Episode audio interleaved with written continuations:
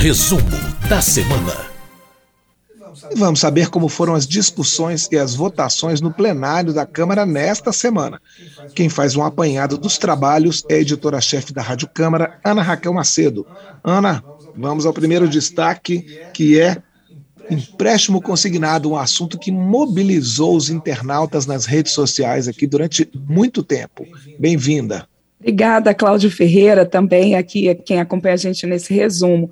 É isso mesmo, Claudinho, essa medida provisória 1106,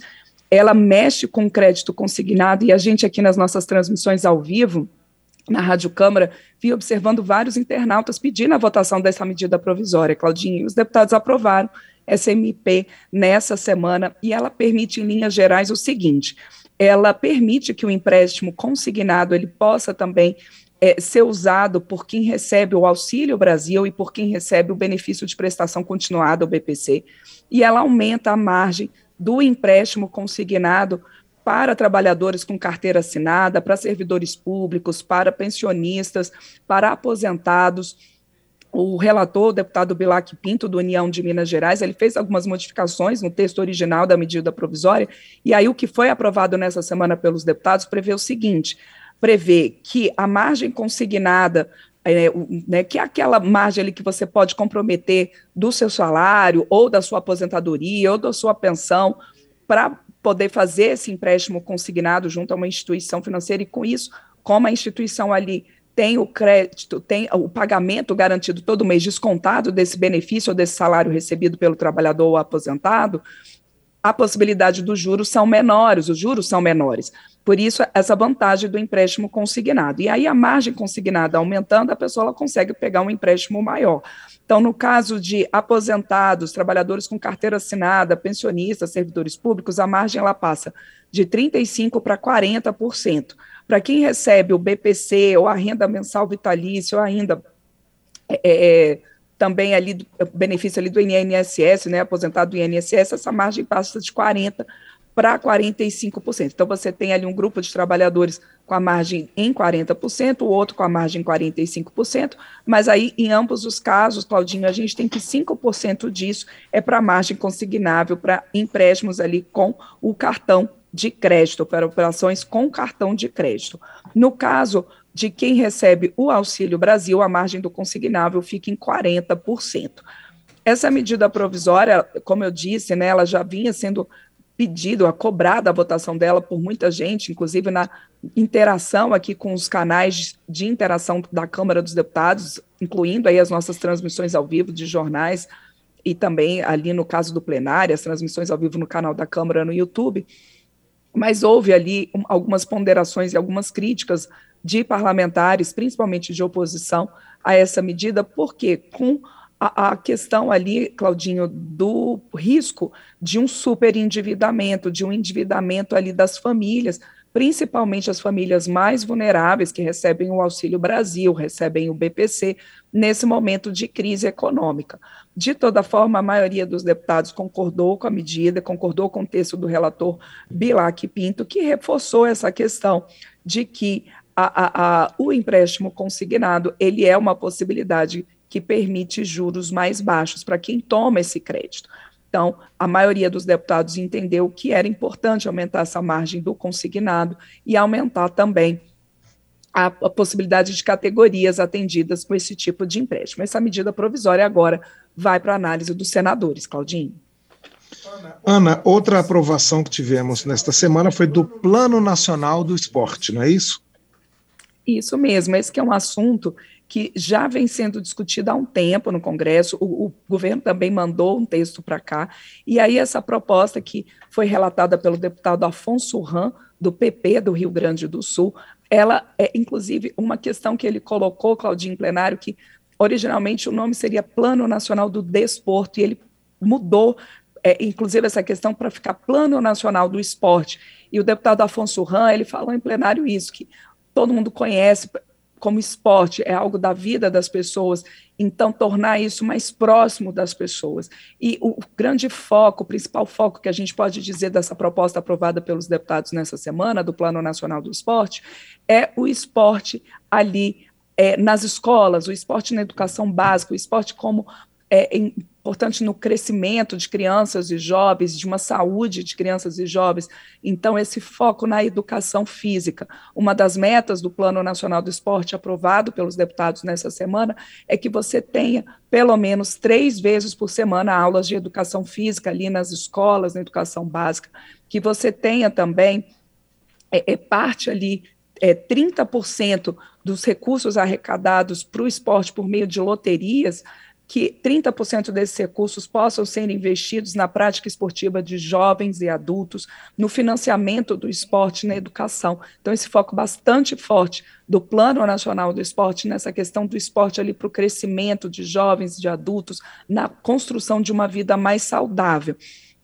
Também outra meta aprovada nesse Plano Nacional do Esporte, outra meta colocada, é que você tenha ali é, pelo menos 80% das escolas do país com infra infraestrutura destinada ao esporte, por exemplo, quadras esportivas, que as crianças, que os jovens possam ter essa estrutura mínima para suas aulas de educação física, para o seu incentivo. Ah, prevê que continue, ah, por esse plano, prevê que continue, então, esse financiamento, como eu disse, a partir de loterias, de concursos de prognóstico, direcionado ao esporte, um, um recurso ali de 3,53% da arrecadação dessas loterias, e aí, como eu disse, também com percentual já voltado ali ao esporte de jovens e adultos e também ao financiamento do esporte na educação. Mas não só isso, o Plano Nacional do Esporte, tam, do esporte também prevê, Claudinho, que você tem um incentivo ao esporte de alto rendimento, e que aí, entre as metas, está, por exemplo, que 70% dos esportes praticados no país sejam classificados para os Jogos Olímpicos, que você tem o Brasil, ah, pelo menos nos próximos 10 anos, entre os 10 primeiros colocados nos Jogos Paralímpicos e entre os três primeiros colocados nos Jogos Militares. É, o Plano Nacional do Esporte, ele foi aprovado ali pelo plenário, né, é, com vários deputados elogiando essa questão, e agora ele vai para análise do Senado. Que bom, o esporte é um tema que sempre agrega as diferentes correntes políticas, os diferentes é, deputados desta casa. A gente teve também ontem, nesta quinta-feira, né, a aprovação do Dia da Paternidade Responsável. Eu gostaria que você explicasse um pouco o que, que é isso e também de acordos internacionais dessa semana. Isso mesmo, Claudinha. Esse é, dia né, da paternidade responsável é, se aprovado, foi aprovado pelos deputados, agora vai para o Senado, terminando a conclusão da votação pelo Congresso, é aprovado o dia 14 de agosto, fica como Dia Nacional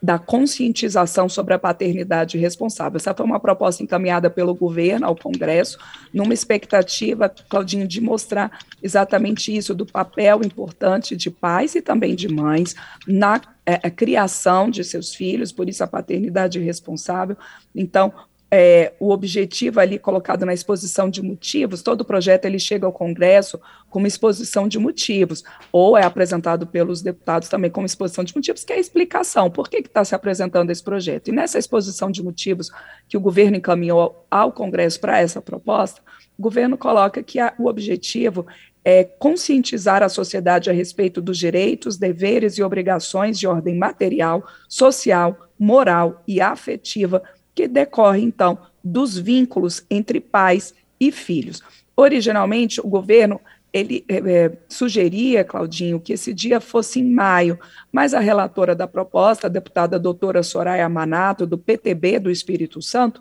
ela propôs que ficasse, então, no dia 14 de agosto, para ficar mais próximo do Dia dos Pais, que já é comemorado ali no segundo domingo de agosto todo ano. Então, fazer essa associação com o Dia dos Pais. Isso, então, foi uma proposta aprovada de forma simbólica pelo plenário nessa semana, apenas o Partido Novo, como já tem acontecido em diferentes é, votações que tratam de criação de dias, o Novo se colocou contra, porque acha, o partido entende que a criação de dias não é suficiente para você trazer essa questão de, nesse caso específico, da paternidade responsável e outras questões relacionadas a dias para o novo, é preciso você pensar em outras propostas e políticas públicas e acha, né, o partido acha que não é o caso de você fazer uma lei sobre isso. Mas, como eu disse, a proposta ela foi aprovada de maneira simbólica pelos deputados, sem questionamentos ali pela ampla maioria, e agora vai ao Senado. Os deputados também aprovaram nessa semana dois acordos é, internacionais, um deles é, prevendo que possa ser é, instalado aqui no Brasil o escritório da OCDE, que é a Organização para a Cooperação e Desenvolvimento Econômico, com a possibilidade ali de uma série de isenções fiscais e tributárias para quem participa desse escritório no Brasil e para o próprio escritório. É, o Brasil ele ainda não faz parte da OCDE, que é esse grupo de países mais ricos do mundo, de pouco mais ali de 30 países mais ricos, incluindo ali é, Estados Unidos, Alemanha, Austrália, Inglaterra, Suécia. O Brasil está pleiteando a sua entrada na OCDE e aí a justificativa desse acordo, que foi assinado ainda em 2017, e agora todo acordo internacional ele precisa ser confirmado pelos deputados e pelos senadores, a expectativa é de que essa aprovação ela possa também facilitar essa entrada do Brasil na OCDE. Mas essa proposta, esse acordo internacional, ele não foi aprovado sem questionamentos, porque, por exemplo, alguns parlamentares levantaram a questão de que, bom, se a gente ainda não faz parte da OCDE, se o Brasil ainda não integra a OCDE, não é, seria o caso ainda de prever isenções fiscais, tributárias e a instalação desse escritório aqui, é, equiparando a, as, os benefícios né, dessa instalação a de outros escritórios, por exemplo, de escritórios da, de, de, organismos das Nações Unidas, como o Unicef, que sim já tem uma participação formal do Brasil. Apesar desse questionamento, o, o acordo foi aprovado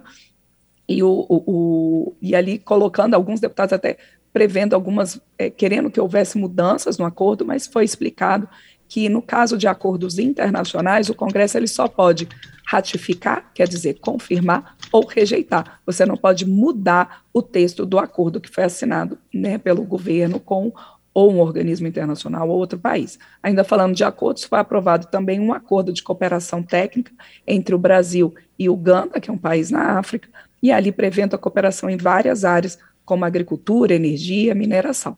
Essas, esses acordos internacionais também ainda têm que passar pelo Senado.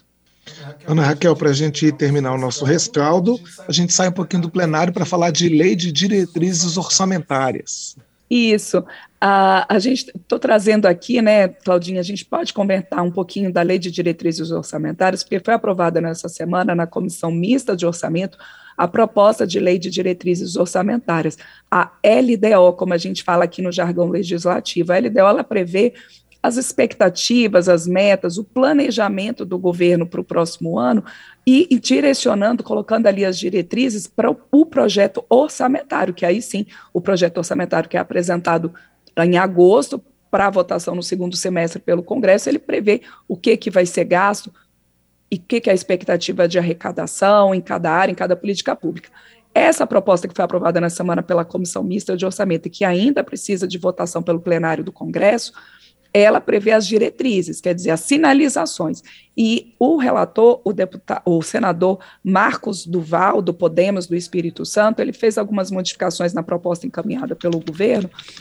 entre elas, e essa causou polêmica ali na comissão mista de orçamento, entre elas a previsão de obrigatoriedade de execução das chamadas emendas de relator, as chamadas RP9. O senador Marcos Duval colocou que entende que haja ali questionamento sobre a transparência na aplicação desses recursos, que são é, é, é recursos indicados pelo relator do orçamento lá na frente para execução pelos ministérios, pelo governo,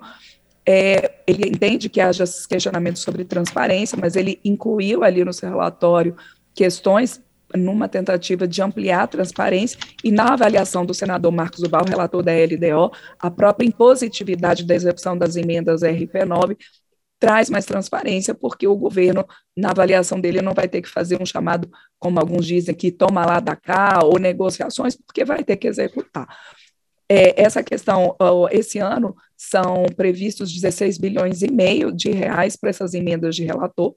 no orçamento de 2022, para 2023, quando chegar a lei orçamentária anual, é uma expectativa aí de que essas emendas possam chegar a 19 bilhões de reais. Além disso, além das outras diretrizes colocadas nessa proposta de LDO aprovada pela Comissão Mista de Orçamento nessa semana, a gente tem o, é, o apontamento ali da possibilidade de reajuste salarial para as carreiras de policiais federais, rodoviários federais, policiais penais,